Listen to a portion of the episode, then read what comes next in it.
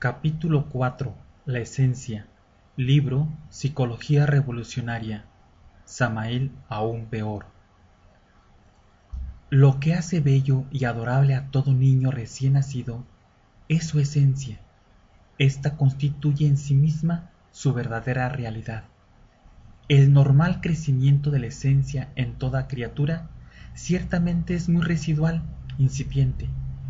El cuerpo humano crece y se desarrolla de acuerdo con las leyes biológicas de la especie. Sin embargo, tales posibilidades resultan por sí mismas muy limitadas para la esencia. Incuestionablemente, la esencia sólo puede crecer por sí misma sin ayuda en pequeñísimo grado.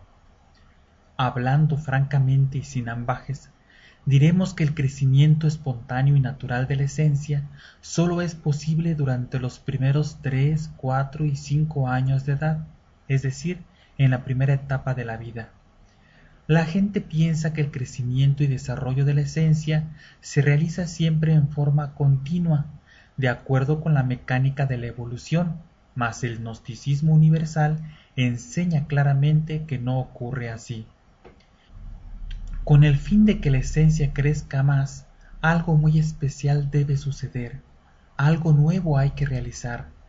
Quiero referirme en forma enfática al trabajo sobre sí mismo.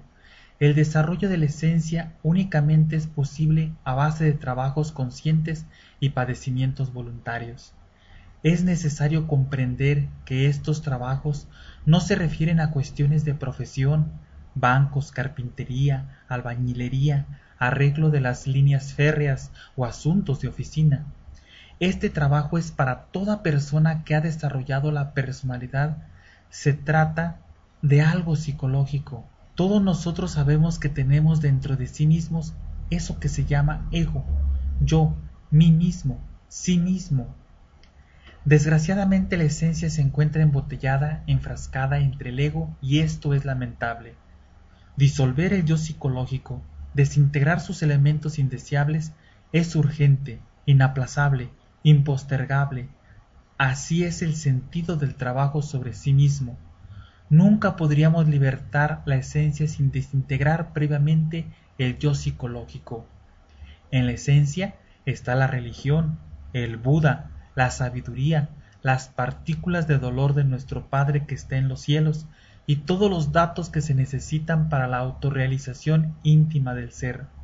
Nadie podría aniquilar el yo psicológico sin eliminar previamente los elementos inhumanos que llevamos dentro. Necesitamos reducir a cenizas la crueldad monstruosa de estos tiempos, la envidia que desgraciadamente ha venido a convertirse en el resorte secreto de la acción, la codicia insoportable que ha vuelto la vida tan amarga, la asqueante maledicencia, la calumnia que tantas tragedias origina, las borracheras, la inmunda lujuria que huele tan feo, etcétera, etcétera, etcétera.